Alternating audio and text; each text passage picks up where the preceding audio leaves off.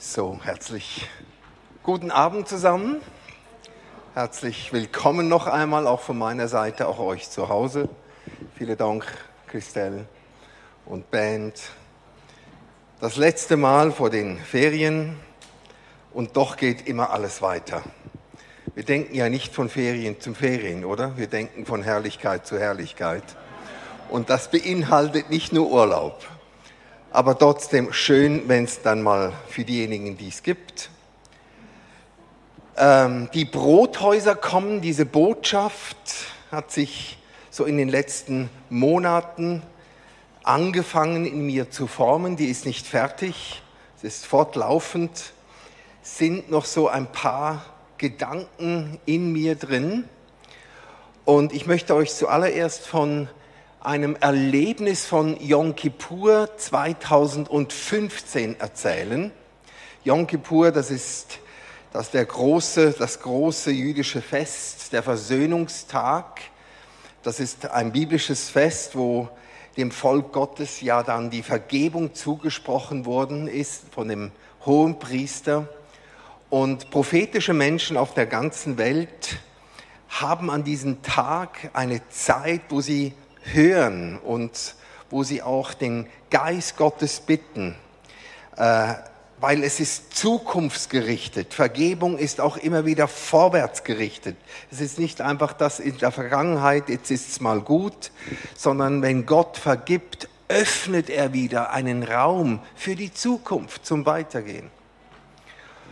Und ich nehme dir dann auch jeweils so eine Zeit, wo ich höre, und in diesem Hören, übrigens Klammer auf, wir werden äh, Ende September, Anfangs Oktober, wird es ein erstes Yom Kippur Gathering hier, ein strategisch-prophetisches Gathering hier geben. Äh, da wird der Bobby Connor kommen, der gerade zugesagt hat, auch die Rania Sayef, eine arabische Christin von Israel meine Mutter, ich selber, unser Team. Es wird, werden strategische Tage werden, wo wir noch einmal diesen Horizont in die Zukunft auftun werden. Und weil wir glauben, dass Gott seiner Gemeinde Weisung gibt, auch für die Zukunft. Das Zukünftige wird er euch offenbaren, heißt es. So hat Jesus den Heiligen Geist vorgestellt. Aber lasst uns kurz zu dieser Vision kommen, die ich gesehen habe. Und es ist manchmal bei Visionen so, die, ähm, die entwickeln sich weiter. Und ich habe zuerst überhaupt nicht gewusst, vor sieben Jahren war das, was war da genau, was habe ich da gesehen.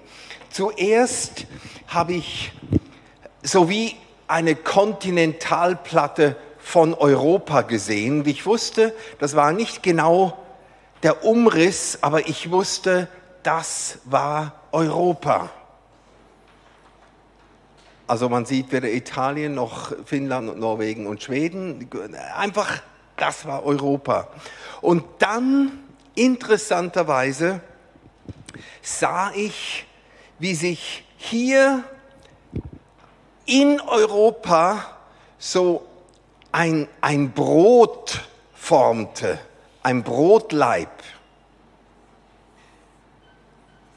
Und ich wusste, das war ein Brot, ging dann doch so ein bisschen weiter.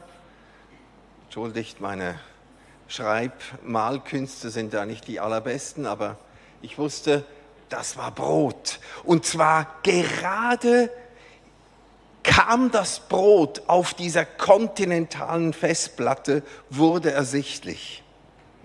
Das war interessant. Was soll denn das?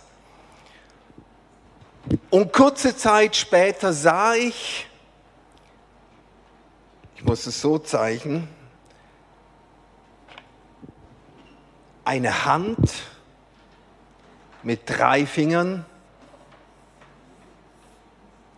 die gegen den Osten zeigte. Und ich schaute im Osten, sah ich ein Land, das war länglich, wusste aber nicht, was das für ein Land war. Ich wusste nur, es ist langgestreckt und war an der Ostgrenze vom Europa. Und dann hörte die Vision auf, dann sah ich nichts mehr. Und ich habe das in meinen Notizen aufgeschrieben. Ich habe geschrieben, ja, was ist das? Ich weiß, da ist ein Land in der Ostgrenze, das ist Europa und es, ist, es entsteht ein Brot. Und in diesem Reden und in diesem Dialog, und ich weiß, ihr, ihr, ihr wisst das auch, oder wenn ihr es noch nicht wisst, prophetische Offenbarungen können sich entwickeln. Die sind nicht einfach nur Bäm und dann ist alles klar, sondern prophetische Offenbarungen haben manchmal eine Geschichte. Sie bekommen Facetten, sie werden gefüllt, so wie auch biblische Prophetie nicht einfach nur, man gibt ganz viele, die sich noch am entwickeln sind. Manchmal eindeutig erfüllt, manchmal noch in Entwicklung. Und so auch hier, da wusste ich, ich, ich muss das einfach mal annehmen und während mehreren Jahren habe ich immer wieder, bin ich immer wieder zurück in dieses Bild und habe gefragt, Gott, heißt das, dass eines Tages Brot von Kontinent Europa nochmal in den Westen, äh, in den Osten gehen muss, dass wir nochmal Brot bringen müssen? Oder bedeutet das, dass hier in diesem Bereich ein eine, ein, ein Brot ist, welches die Aufmerksamkeit ist, die für uns eine Bedeutung hat. Mit diesen Fragen bin ich mehrere Jahre schwanger gefangen und wir wissen heute, wenn ich mir jetzt das so anschaue, in unserer europäischen, gesamteuropäischen Entwicklung, und dieses Land, wo ich nur wusste, es ist dieses Land, es könnte Tschechien sein, hat ähnliche Formen, aber ich wusste mehr und mehr, heute weiß ich, es ist die Ukraine, wo Gott schon vor sieben Jahren angefangen hat zu reden und sagen, das wird eine Zeiten, dieser Ukraine-Konflikt wird eine Zeitenwende einläuten, eine Zeitenwende einläuten prophetisch, evangelistisch und hirtlich, was unseren ganzen Kontinent beeinflussen wird. Und etwas von diesen, dieser Vision, es war, als ich diese hatte, war, es war nichts neutral. Das war auch nicht zuerst, äh, ui, es ist schlimm oder es ist katastrophal oder es ist jetzt die große Erweckung. Man hat ja dann auch Gefühlen in diesen prophetischen Sichtfeldern drin, sondern das war eine, wie eine neutrale Darstellung. Und ich wusste in meinem Geist, je länger ich jetzt darüber nachdenke, auch mit unseren Entwicklungen, ich weiß, es spricht in diese Zeit hinein. Wir sind in diesem siebten Jahr dieser Vision und wir gehen in, die, in das achte Jahr hinein und ich glaube von ganzem Herzen, ich glaube, dass wir im 23 anfangen, also in diesem nächsten, übernächsten Yom Kippur, dass etwas von dieser Erfüllung in die Kraft kommen wird, was jetzt als Vorbereitung ist, schon da ist.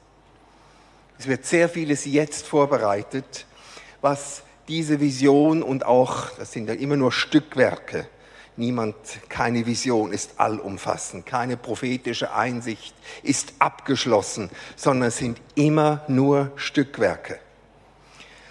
Aber nochmal zurück, und ich, ich mache jetzt hier keine Geschichtsstunde auf, aber wir wissen, Europa war ein Brothaus, auch geschichtlich. So viel Brot, geistliches Brot, ist auch von unseren christlichen Abendländern aufs, die Sprüche würde sagen, aufs Wasser geworfen worden, oder? Hinausgeschickt worden. Ob das nun in der Reformation war, auch nachher, wo das noch schon viel früher, wo auch das Wort schon vor der Reformation in Europa bewahrt worden ist. Denkt an die Klöster, was die für Aufgaben hatten, als noch unser Zentraleuropa verwüstet worden ist und die Klöster es waren, die, das, die dieses Wort bewahrt haben. Aber auch nach der äh, Reformation, die ganzen Missionsbewegungen, die überall stattgefunden haben und wo wir Brot, Brot, Brot herausgeschickt haben. Das ist gewaltig. Und wenn ich mit Repräsentanten von anderen Ländern spreche, wenn ich in Asien oder Afrika oder mit anderen, dann spüren die noch eine grundsätzliche Dankbarkeit, eine Anerkennung und eine Wertschätzung über das Brot, das sie, was sie mal erhalten haben von uns. Heute muss ich sagen, Klammer geschlossen, wir haben Brotarmut. Also jetzt werden wir evangelisiert. Jetzt lassen sich Menschen rufen, nach Europa zu kommen. Europa ist ein offizielles Missionsfeld. Halleluja. Man kann es auch positiv sehen. Es kommt etwas zurück. Oder? Das Brot, in welches wir, was wir ausgesandt haben, es kommt zurück, weil die Brotarmut so offensichtlich ist. Und wir könnten das aufzählen, was das alles bedeutet, diese Brotarmut wo eben Brot auch nicht mehr gepredigt wird, wo sich die Brothäuser, auch unsere Gemeinden lehren, wo sich wir uns von diesen Brotwerten des Evangeliums auch verabschieden, wo dieser Kontinent entleert wird von dieser Substanz, was diesen Kontinent eigentlich getragen und auch zu einem großen Segen gemacht hat, auch einen umkämpften Segen wo in diesem Umkämpftsein so vieles hätte abgetrieben sein äh, sollen und auch abgetrieben wurde. Aber wir wissen, da wo der Kampf groß ist, da ist auch die Verheißung groß. Und ich habe schon das Gefühl, wir, wir haben dieses Grundempfinden, so wie im Buch Ruth. Darum habe ich auch gebeten, dass dieses Buch Ruth noch einmal vorgestellt worden wird, welches Bobby geschrieben hat ich werde nicht durch das Buch gehen, aber ich möchte nur kurz diesen, diesen, diese ersten paar Zeilen in diesem Buch Ruth noch einmal hervorheben. Das Buch fängt an zur Zeit der Richter, da kam eine Hungersnot über das Land. Und da zog ein Mann von Bethlehem, eben von diesem Brothaus übersetzt in Juda, mit seinem Weib und seinen beiden Söhnen fort um sich im Gefilde Moab als Fremdling niederzulassen. Der Mann hieß Elimelech, sein, seine Frau Naemi und seine beiden Söhne Malon und Kiljon. Und dann kommt da die ganze Geschichte, diese Tragödie, wie in diesem fernen Land, in diesem Moab, eigentlich die Männer wegsterben in diesem fremden Land. So genannt, es gab da zwar Brot, aber es gab kein Leben. Und in Bethlehem gab es kein, äußerlich kein Brot, aber es gab Leben. Und das ist genau die Diskrepanz, wie dieses Buch aufbaut und diese Spannung, verschiedene, und jetzt nehmt das übersetzt, unsere Brothäuser. Wenn wir unsere Brothäuser verlassen, auch in schwierigen Zeiten wenn wir unsere, den Brothäusern den Rücken zukehren und sagen, da gibt's kein Brot mehr, jetzt muss ich weg.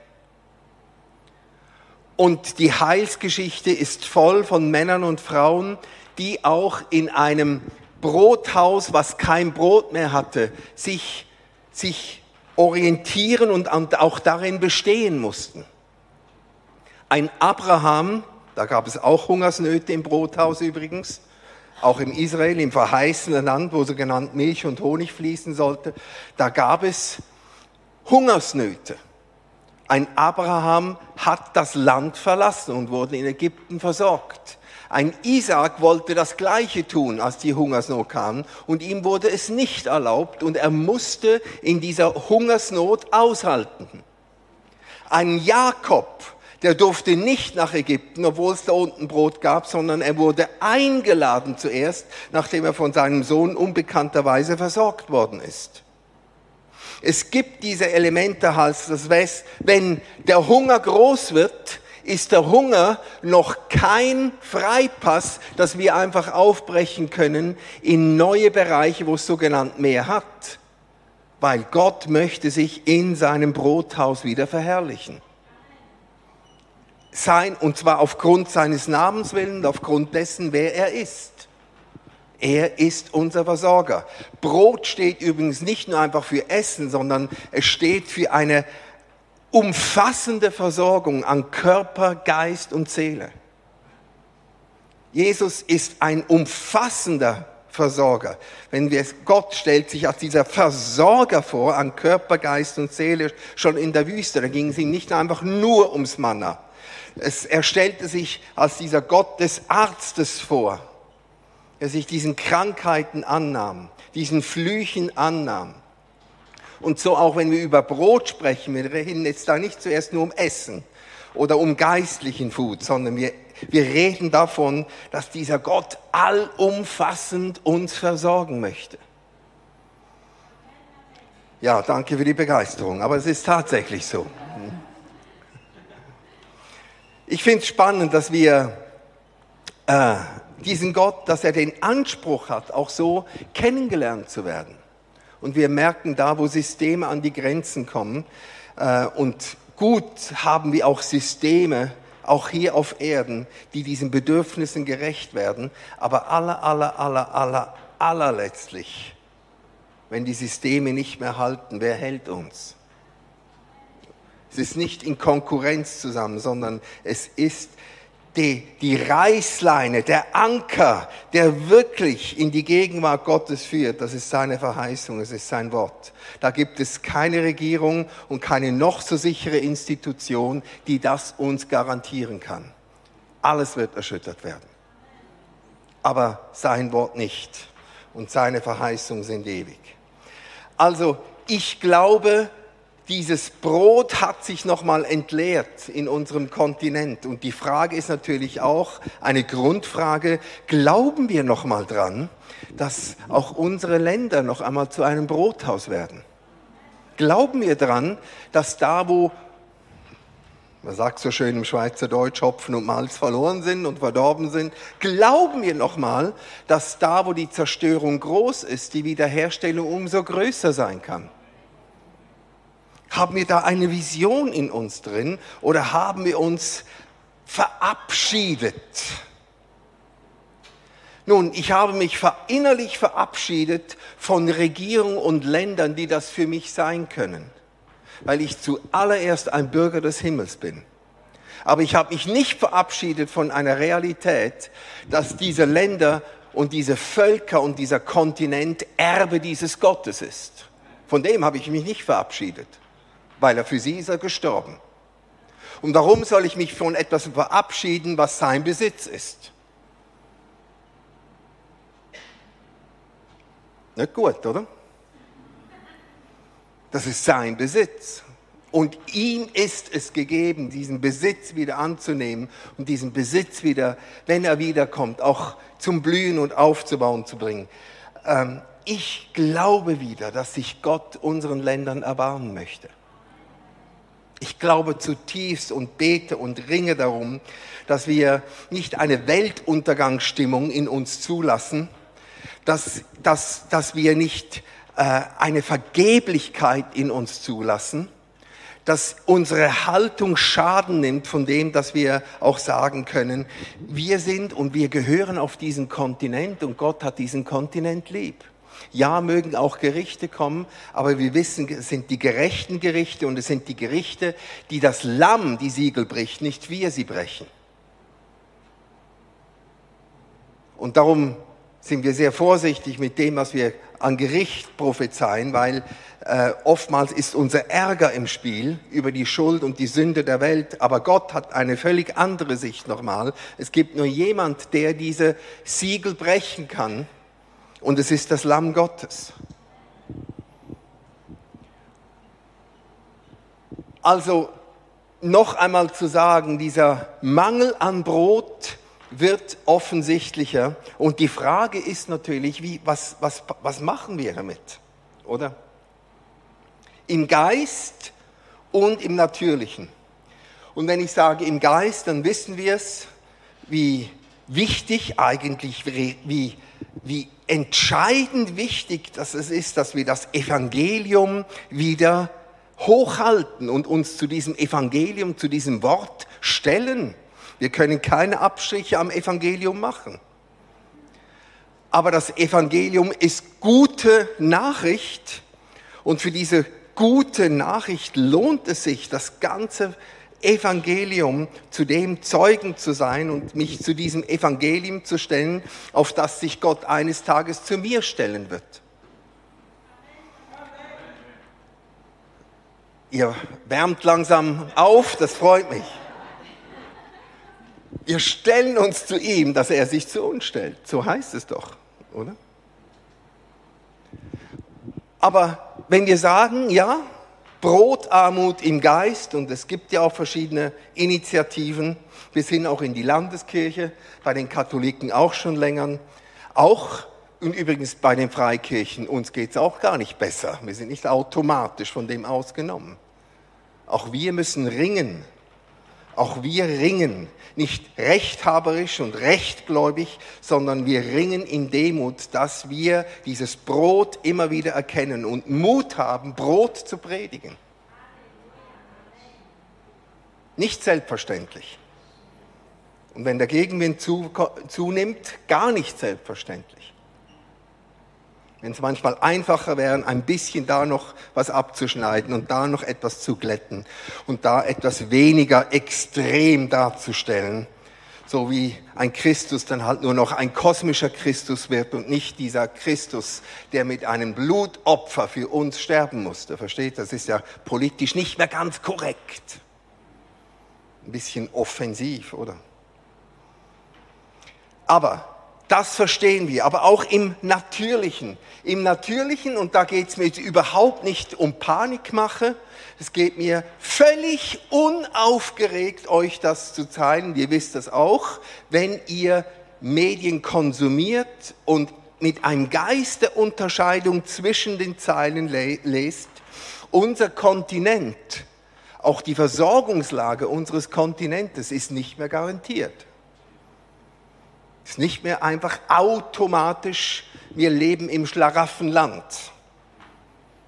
Der Weg und die Art, wie sich auch unsere, besonders in Mitteleuropa, auch unsere Gesetzgebung, unsere, auch unsere Landwirtschaft, nicht nur die Landwirtschaft, sondern die Gesetzgebung der Landwirtschaft entwickelt, ist überhaupt nicht mehr garantiert, dass Brot vorhanden ist.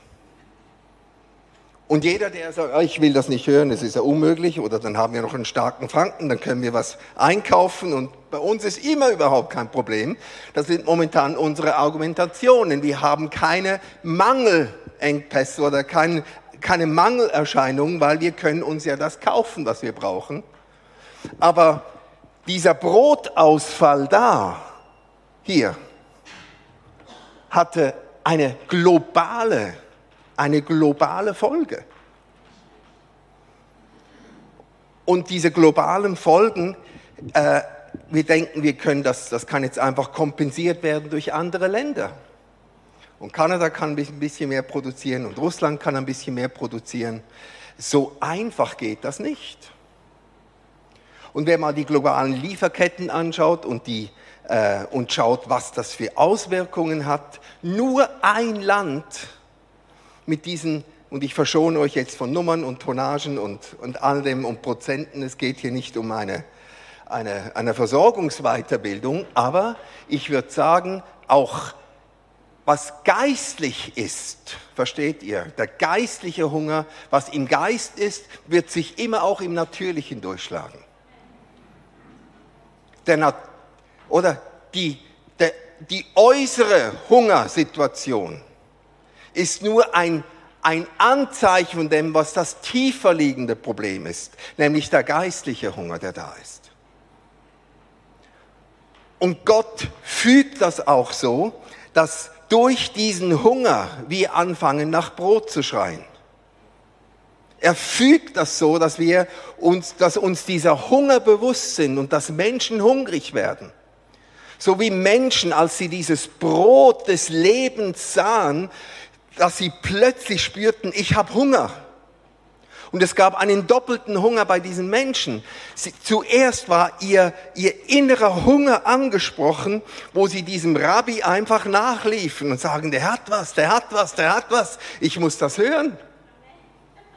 Und mit ihm gingen sie sogar in die Wüste ohne irgendein bisschen Brot. Der hat was, der hat das, ich möchte mehr, ich möchte mehr, bis die Jünger mal sagten, hey, äh, die haben Hunger.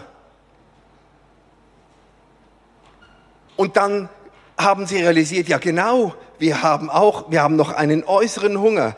Der äußere Hunger korrespondiert einfach, dass wir einen inneren Hunger haben. Der ist noch größer als der äußere. Und wenn nämlich der innere Hunger gestillt wird, ist der äußere Hunger kein Problem mehr. Und darum hat Gott auch immer zuerst dieses dieses, der Mensch lebt nicht vom Brot allein angesprochen und gesagt, wenn Menschen lernen, von mir zu essen, ist das Brot, das äußere Brot, das, das kommt dann einfach auch noch. Bringt mir her, was ihr habt.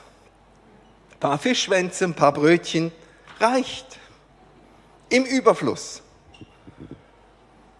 Und darum habe ich nicht Angst für eine europäische Hungersnot, sondern ich habe Freude auf eine Hungererweckung. Halleluja! Und diese Hungererweckung wird dazu führen, dass genug da sein wird. Aber der Hunger muss wachsen. Aber die Realitäten können wir nicht verschweigen. Die sind da. Und ich glaube, das war diese Zeitenwende, wo Gott schon angefangen hat. Manchmal denke ich, warum gibst du das Jahre zuvor? Hättest du mir auch früher sagen können.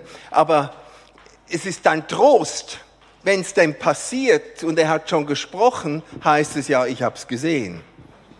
Oder? Ich bin in Kontrolle. Ich denke nicht nur in Jahren, ich bin die Vergangenheit, ich bin die Gegenwart, ich bin die Zukunft. Ich bin alles in allem. Ich, ich bin der Heilplan. Ich bin der Fahrplan der Nationen. Und ich, ich habe es im Griff. Mir entgleitet nichts. Gar nichts. Nun, Jesus ist gekommen, um die Werke des Teufels zu zerstören. Und ich möchte kurz noch euch einfach noch ein kurzes Prinzip weitergehen, wie Jesus auch operiert hat. Und ich denke, äh, mit den Brothäusern wird etwas sehr parallel abgehen. Aber ihr wisst es, beziehungsmäßig hat Jesus zuallererst Freundschaften gelebt, Beziehungen gelebt und von innen nach außen multipliziert. Und er hat im Kern hat er drei Jünger gehabt, mit denen er ein umso tiefer Leben geteilt hat. Mit denen war er auch auf, in dem Berg der Verklärung. Er hat mit diesen dreien, das kann man durch und auslesen, hat er, er hat sie noch näher genommen. Dann gab es die zwölf, also eigentlich die neun umhin, aber das war, oder? Diese, diese Gruppe, da gab es ja dann auch Familien dazu und die einen waren verheiratet, aber es war diese Definition, dass man sich die, das Zählen über, das jüdische Kult, äh, über den jüdischen Mann nimmt, das waren mal die zwölf. Und über den zwölf gab es ja dann mal die 70. Lukas, das ist der einzige Hinweis, wo er mal die 70 Jünger nahm und dann diese, diese 70 Jünger paarweise aussandte in die Regionen. Und dann außerhalb von den 70 gab es noch einen noch größeren Kreis, das waren die 500, auch nur einmal erwähnt im ersten Korintherbrief, wo der Herr Jesus nach seinen Auferstehungen 500 Brüdern, heißt es, nicht irgendwelchen Menschen, Brüdern erschienen ist. Also Jüngern, die ihn geglaubt haben. Und zwar nicht irgendwie 40 Jahre nachher, sondern er ist erschienen in diesen 40 Tagen seiner Auferstehung. Also wir, wir wir denken in diesen Einflusskreisen und jeder Kreis, das ist nicht besser als der andere, jeder Kreis hatte eine Aufgabe und eine Salbung. Und Jesus konnte mit jedem Kreis, konnte etwas sehr Spezielles machen, was man mit dem anderen Kreis nicht tun konnte. Die 70, die, es mussten 70 sein, weil er wollte mit, das, das war diese, das war, er wollte das, das Erden, dieses Missionarisches, dieses Gesandtsein, das wollte er nicht einfach mit den Zwölfen machen. Es musste, es musste in diesem nächsten Kreis sein und sich nur den 70 zu offenbaren wäre zu wenig gewesen. Er musste sich 500 offenbaren, dass es allen klar war, dass die Auferstehung hieb- und stichfest war und dass nichts manipuliert war. 500 Augenzeugen, stellt euch mal vor. Wenn du 500 Lügner hättest, die sich wagen würden, hm, glaube ich nicht, dass ich 500 finden würde. Vielleicht zwei die selbstmordgefährdet sind oder irgend so, aber 500. Er wollte dieses Momentum von Menschen, die sagen, ja, Gott lebt. Nun, ähnlich in diesen Kreisen denke ich auch in unseren Brothäusern.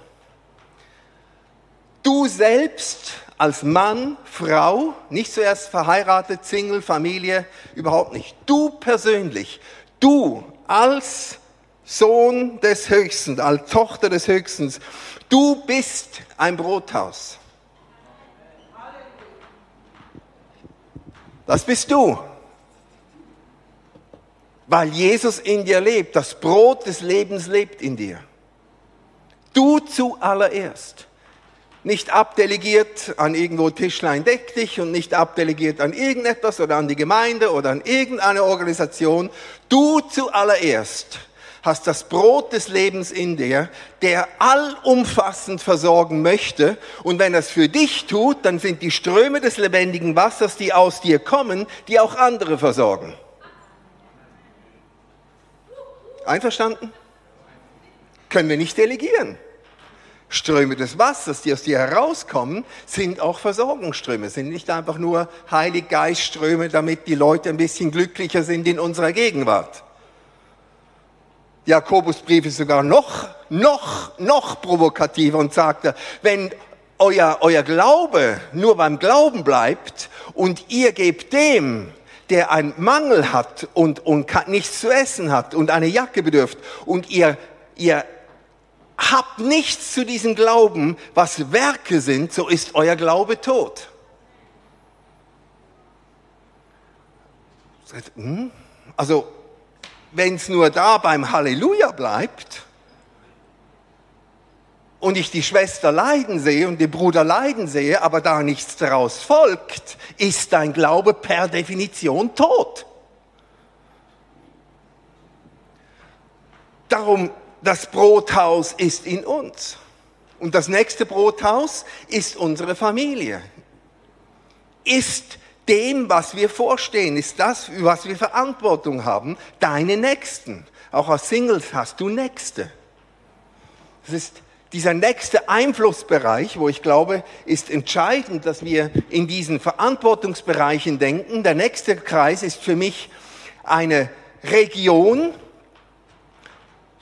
Und eine Region, finde ich, für mich ist auch eine Lokalgemeinde, gehört zu diesen regionalen Kreis, eine Gemeinde, die jetzt nicht einfach äh, jetzt vor, nur, nur da ist oder zu zweit in einem Starbucks-Café, sondern eigentlich ist es zuallererst, äh, noch vor der großen Sammlung, finde ich, ist das Quartier da, wo du lebst.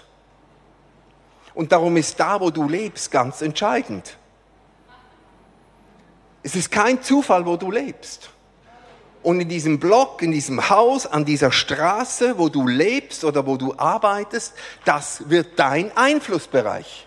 Einverstanden? Gesegnet dein Quartier, weil du darin wohnst. Du bist eine himmlische Repräsentantin, ein himmlischer Repräsentant da, weil auch Einflussbereiche, darum ging, äh, ging Jesus auch in Städte hat sich von Familien bewegt und hat die größeren Einflussbereiche gesucht. Und uns ist es ganz entscheidend, das ist auch im Natürlichen so, auch im Natürlichen können Quartiere, können ganz entscheidende Rollen übernehmen. Auch übrigens ganz praktisch. wenn sich Quartiere praktisch organisieren, wie wir es jetzt zum Beispiel in dieser Pandemie erlebt haben, oder sich ganze Straßenzüge organisiert haben. Etwas Schönes. Wenn du auf dem Land lebst, empfehle ich dir mal, geh mal an dein, geh mal, lern mal dein Quartier kennen oder mal die Häuser oder zumindest mal die Bauernhöfe um dich herum. Stell dich mal vor, vielleicht könntest du eines Tages mal dankbar sein um diese Höfe. Und zwar nicht so, wenn die Städte dann alle in einer Pandemie den Aldi weglassen und dann aufs Land gehen, um den Hofladen zu suchen, sondern dass dann da schon Substanz da ist von dir zu dem, der Essen produziert. Dieses Netzwerk, dieses Erweiterte. Und ich denke, das wird auch so Brothäuser, es gibt wunderbare Initiativen. Mein Anliegen auch für euch, wenn ihr es hört und zuschaut, nehmt eure Wohnbereiche ernst, adoptiert diese. Es ist mir nicht egal, was in meinem Quartier abläuft. Das ist mir nicht egal. Wenn ich höre, in meinem Quartier ist, steigt die Kriminalität, ist die erste Handlung nicht, dass ich die Türen zuerst fest verschließe, sondern dass ich sage, nein, nicht da. Illegal. Ich stehe ein.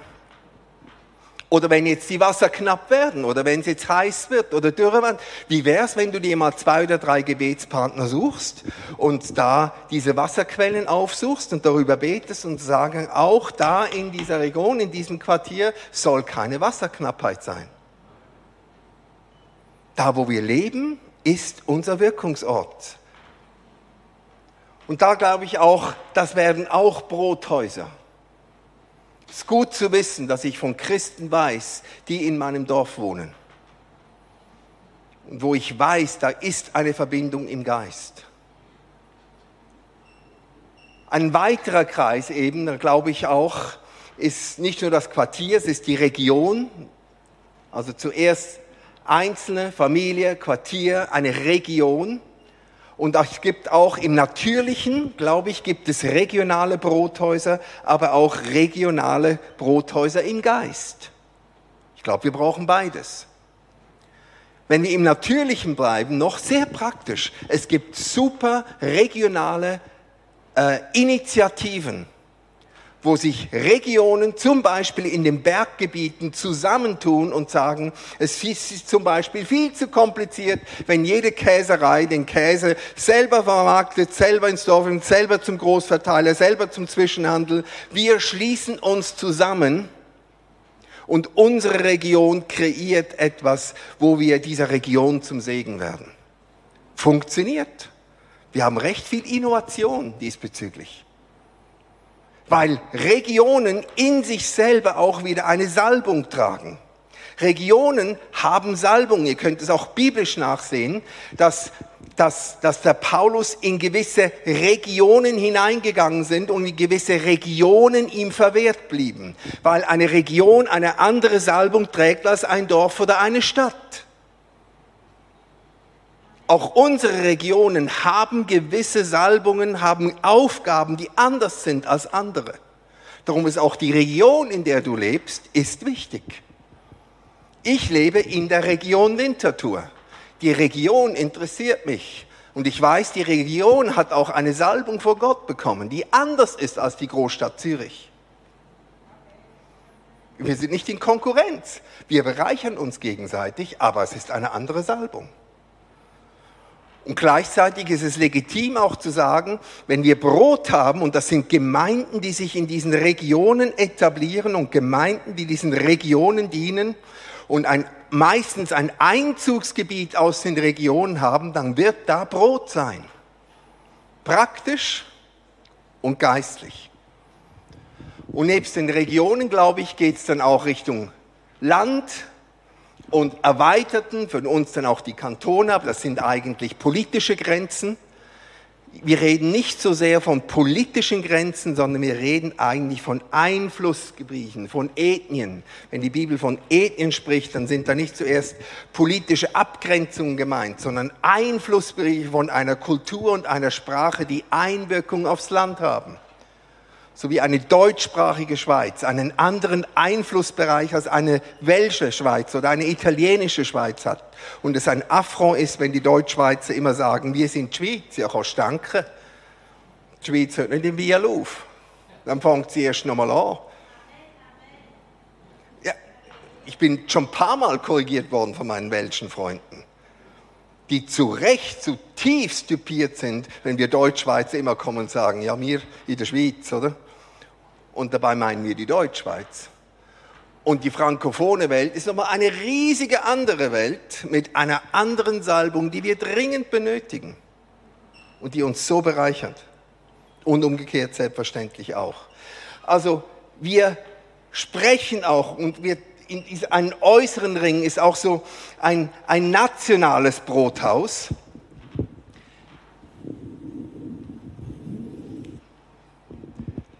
Ich glaube, es gibt Länder und es wird Länder geben, die auch einen Auftrag haben zu versorgen. Und ich weiß, auch die Schweiz hat so einen Versorgungsauftrag.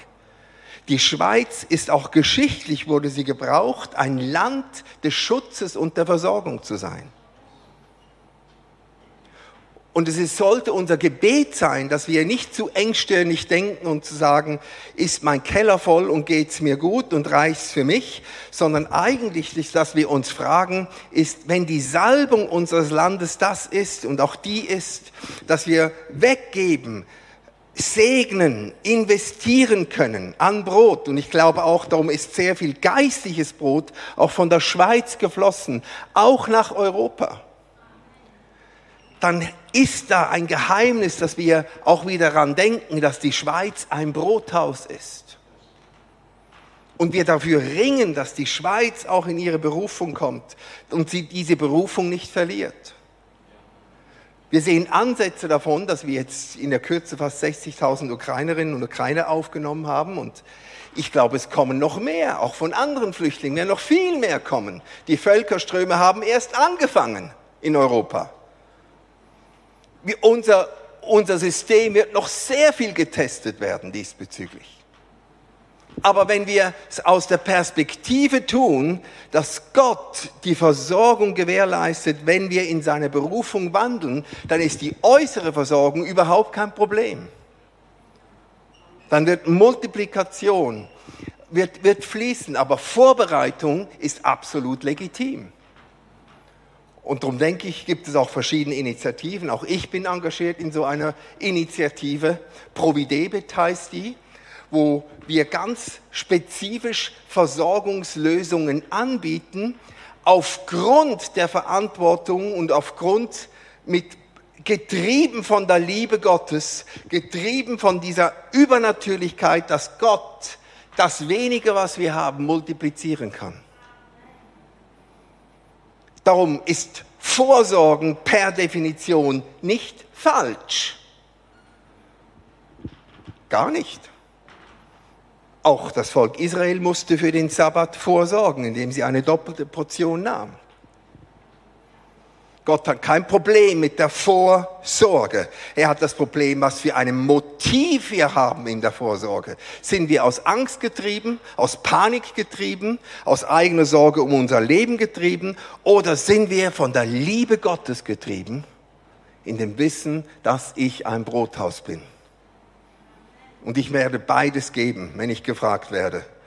Ich werde zuerst das Brot des Lebens geben. Aber ich weiß, manchmal findet das Brot des Lebens vom Himmel seinen Empfänger nicht, wenn nicht zuerst das andere Brot da ist.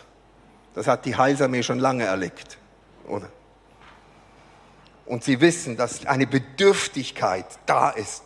Und darum hat sich Gott auch der Bedürftigkeit von, von geplagten Menschen angenommen, wie diesen Gerasener, der von Dämonen geplagt worden ist, der splitternackt war, der sich wundgerieben hat, der in Ketten war. Und es heißt, er sah, war mit normalem, gesunden Sinn bekleidet, als die Jünger zurückkamen, bekleidet, offensichtlich haben die ihm Kleider, ihn versorgt, seine Wunden gewaschen, saß er da und das Evangelium bestand aus diesen zwei Elementen. Doppeltes Brot, doppelte Versorgung, allumfassend. Das begeistert mich, dass Gott diese in sich selber diese Brot wirklich verbindet. Und ich ermutige euch einfach, denkt in diesen oder fangt an, in diesen Einflusskreisen zu denken. Denkt nicht nur, ich allein in meiner Wohnung oder mit meinen Freunden und dann ist's gut. Nein, Brothäuser gehen weiter. Brothäuser sind tiefer. Es braucht alle. Das ist ganz wichtig. Es braucht Initiativen von, von regionalen Brothäusern. Denkt zum Beispiel an den Godi in, im Thurgau. Ist ein regionaler Einfluss, wo so viele Hunderte und Tausende von Jugendlichen über die Jahre aufgebaut worden sind, übergemeindlich. Das ist so ein regionales Boot. Die können nicht einfach sagen, trefft euch einfach im Starbucks und dann ist gut, sondern da ist eine Salbung, wo so ein Gefäß da ist, um zusammen auszurüsten und wieder zu senden. Halleluja. Aber es wird auch national so sein. Es werden nationale Sachen wieder dran sein. Und die können nicht sagen, oh, die nationale Sachen sind jetzt vorbei, wir sind alle selber mündig, wir können es selber machen. Wir brauchen keine Initianten mehr, die für ein ganzes Land sprechen. Das ist Quatsch, es geht ja gar nicht um die Initianten, sondern es geht um eine Salbung, dass gewisse nationale Gefäße wichtig sind, um eine Salbung abzudecken. Und darum gab es nationale Versammlungen auch in Israel, wo jeder antraben musste zu den Festen, weil an den Festen eine andere Salbung war als lokal oder regional. Geht doch gar nicht um Abgrenzung oder habe ich nicht mehr nötig oder das ist mir zu viel, aber unter so viele Leute gehe ich nicht mehr, sondern es geht darum, wie operiert Gott? Und ich möchte nicht mit zwei oder drei zusammen sein und mir es genügen lassen, sondern nein, ich, ich tue mir die anderen an und die, ich lasse mich den anderen antun und die müssen mit mir klarkommen. Ja, Entschuldigung, ihr müsst mit mir klarkommen. Ihr habt mich mit Ecken und Kanten, aber ihr habt mich, weil wir zusammengehören. Wir, es gibt nur ein Leib, nicht 20.000 Bräute, es gibt einer, einer am Schluss. Und darum, ich glaube, es fängt an, dass wir in diesen, wieder in diesen Kreisen von Einfluss, von Versorgung, von Beauftragung denken. Und Vorurteile und Ressentiments und Vorsichtigkeiten, die aus unserer Erfahrung und Enttäuschung, auch guten und schlechten, gewachsen ist, dass wir wie sagen, Gott, du wirst nochmal einen Reset machen mit meinen Vorstellungen. Du wirst weitergehen. Du wirst weitergehen. Meine alten Erfahrungen lassen mich nicht, die lasse ich nicht das bestimmen, wo du hin mich leiten wirst und wie du deine, Breit, deine Braut ähm, ausführen und, und schön machen wirst. Nun, ich möchte es schließen noch mit diesen drei Fingern. Habt ihr gemerkt, es waren drei Finger. So, drei. War nicht die, waren drei. Das ist der prophetische Finger, das ist der Evangelistenfinger und das ist der hirtliche Finger. Ich glaube, in diesen drei Bereichen, im prophetischen, im evangelistischen und auch im hirtlichen, werden wir ganz neue Dimensionen erleben, die mit diesen Brothäusern zusammenhängen und mit dieser Entwicklung der Versorgung zusammenhängen. Ich glaube, wir brauchen diesen prophetischen, äh, diese Sicht vom prophetischen, da wo alles erschüttert wird, äußerlich, da ist er unser sicheres Fundament.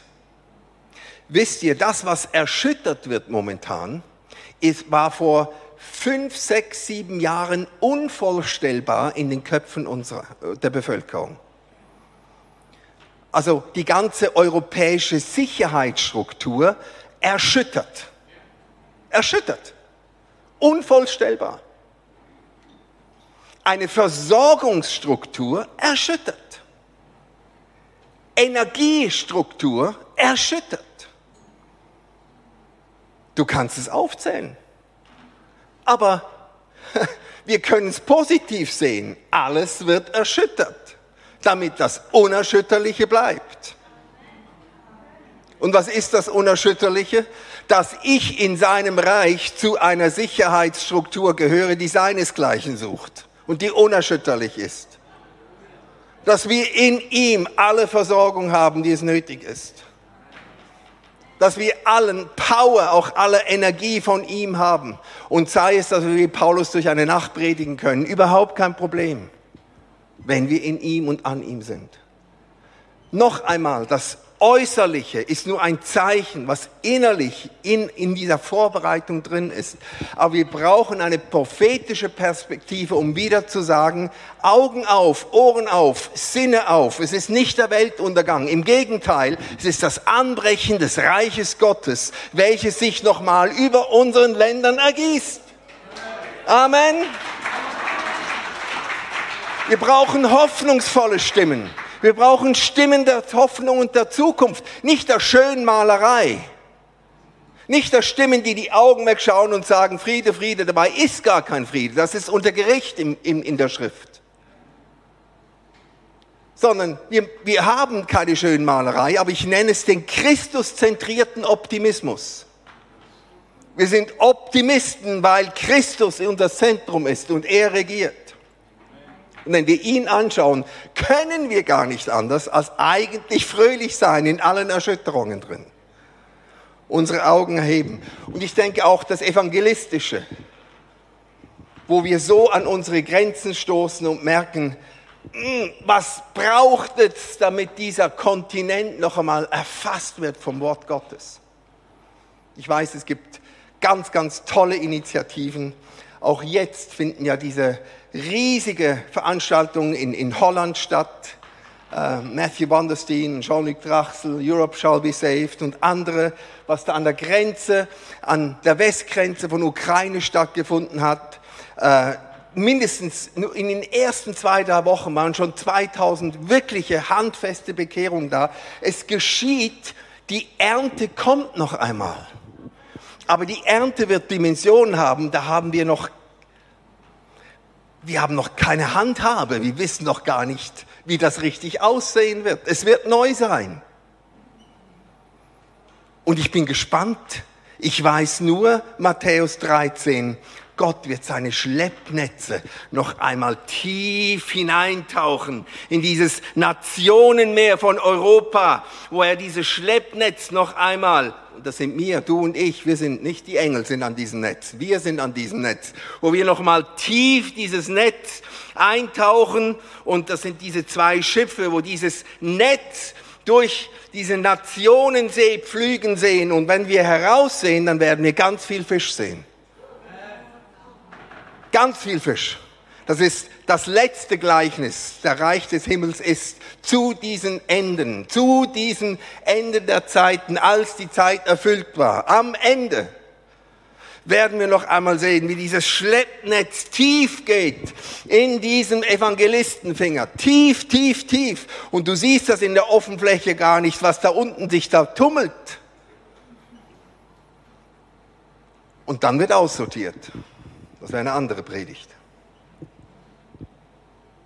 Und die Engel haben eine Rolle und die am Strand haben eine Rolle. Aber an diesem Strand gibt es noch Gefäße und der Hirtenfinger, es heißt, die guten Fische wurden in Gefäße getan. So wie die Ernte, die eingesammelt wird, in die Scheune des Vaters kommt. Freunde, es werden wieder hirtliche Gefäße entstehen.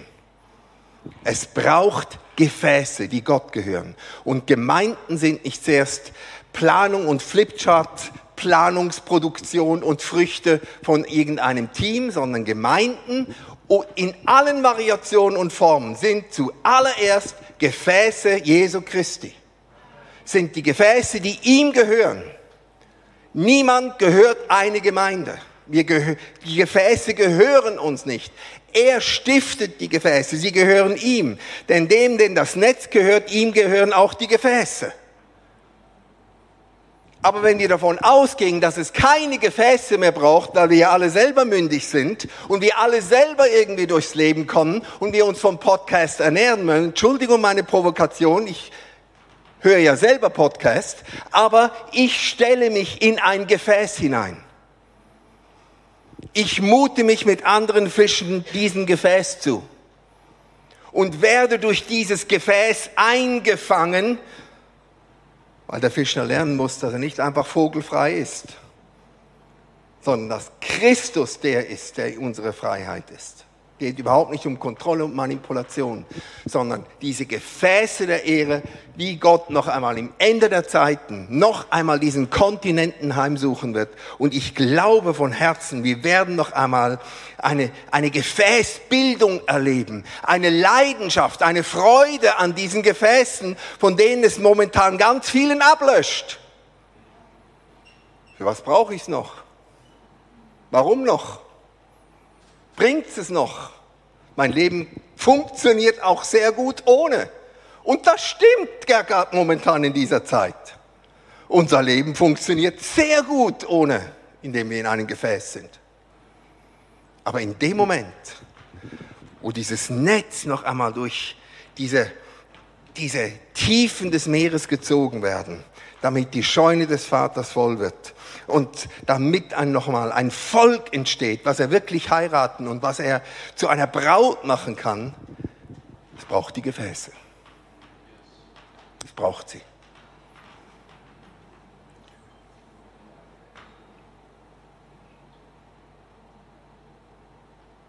Gut, lass uns beten.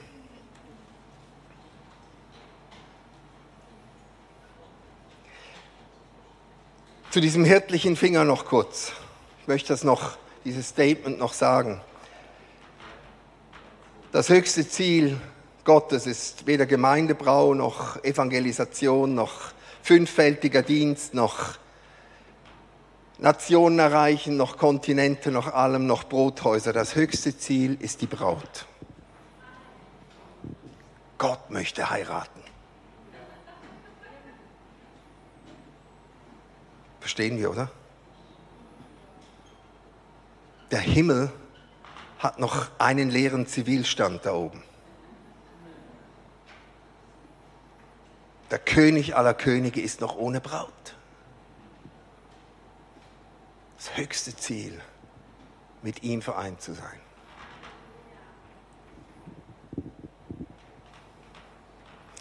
Vater, wir danken dir, dass du der bist, der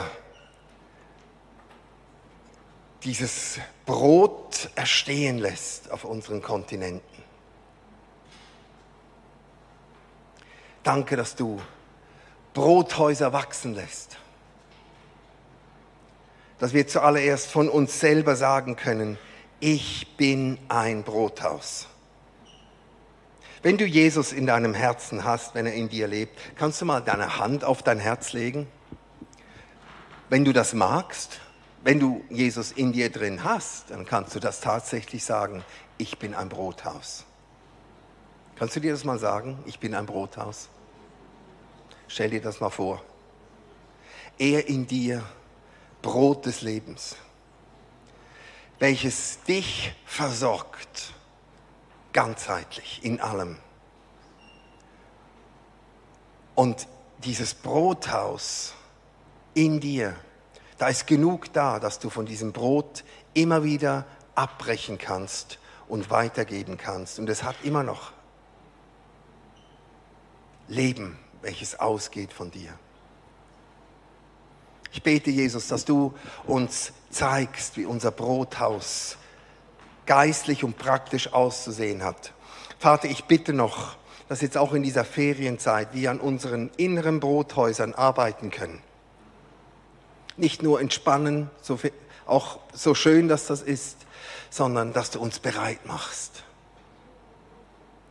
Ich danke dir, dass du unsere Haushalte bereit machst, unsere Wohnungen, unsere Häuser, dass wir Brothäuser werden, der Orientierung, des Lichtes, dass es hell leuchtet. Aber Vater, gib auch hier praktische Vorbereitungen Gib Vorbereitung, dass wir, dass wir vorbereitet sind. Und das kann sehr praktisch sein. Vielleicht bist du dazu gerufen, noch zwei, drei extra Bibeln im Haus zu haben. Vielleicht bist du gerufen, noch ein bisschen Literatur sonst zu haben. Ein doppeltes, dreifaches Buch. Einfach im Fall der Fälle, dass plötzlich hungrige Menschen da sind. Wie auch immer diese praktischen Vorbereitungen ausschauen. Vater, ich bete das für unsere Quartiere, unsere Wohnorte. Vater, ich bitte gerade jetzt, dass sich Menschen, dass sich Menschen ihre, ihre Wohnorte adoptieren im Geist und sagen, hier wohne ich.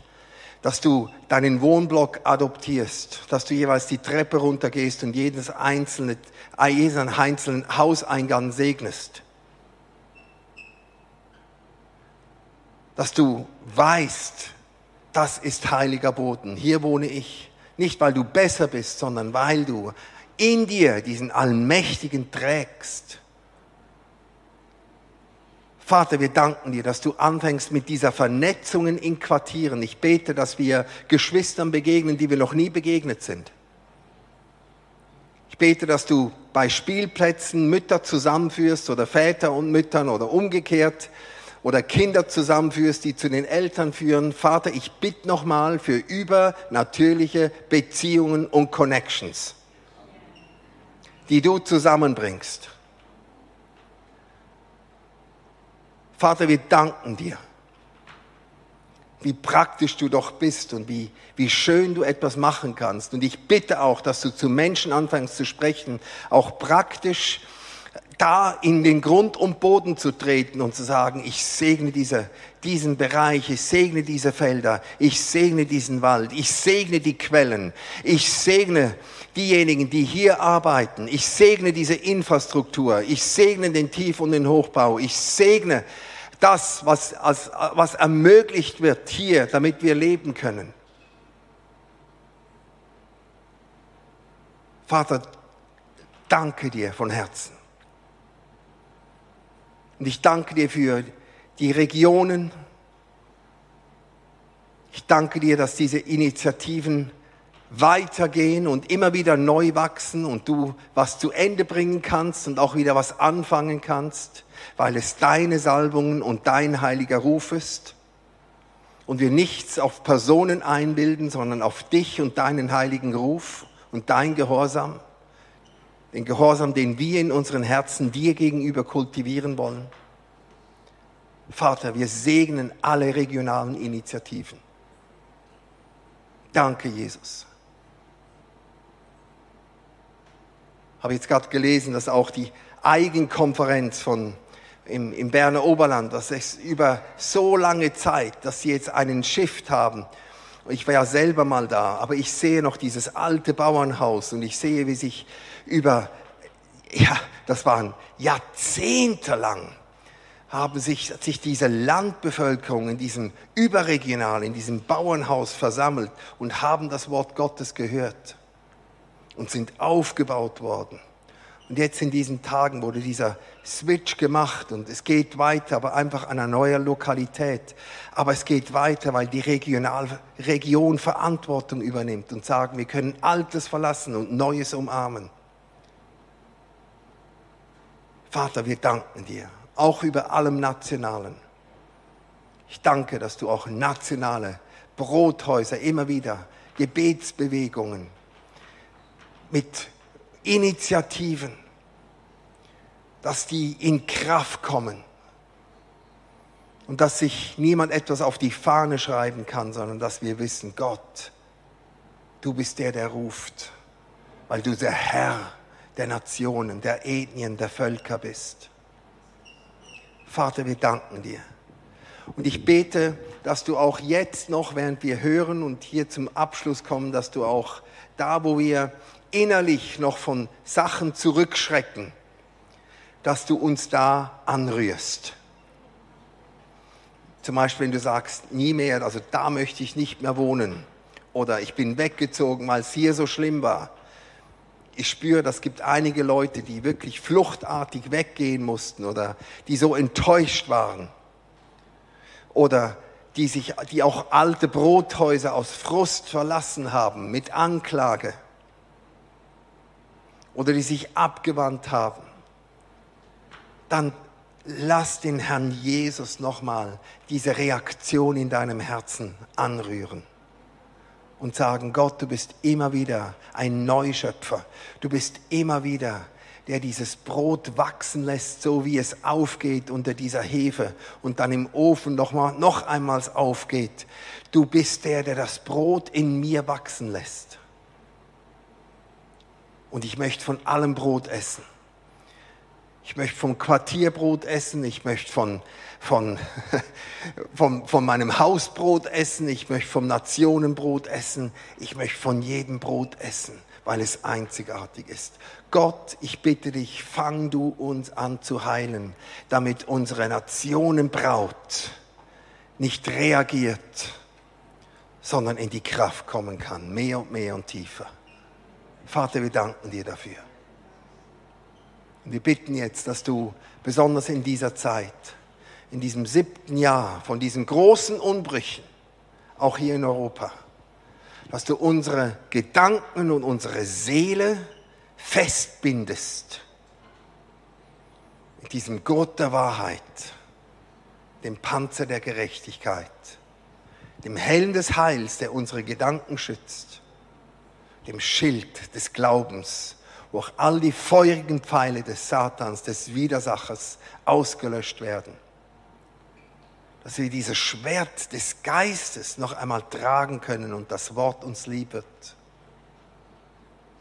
Dass wir beschut mit den Füßen, den Stiefeln des Friedens, dass wir ausschreiten können und sagen können, Gott lebt. Wir danken dir in deinem Namen. Amen. Amen.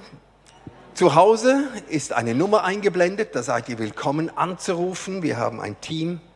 Noch einmal das letzte Mal im Urlaub, wenn ihr Sachen noch besiegeln möchtet, wenn ihr Herzen teilen möchtet, vielleicht auch eine Täuschung ableben möchtet. Manchmal ist es gut, das mit jemandem zu tun. Dann macht das.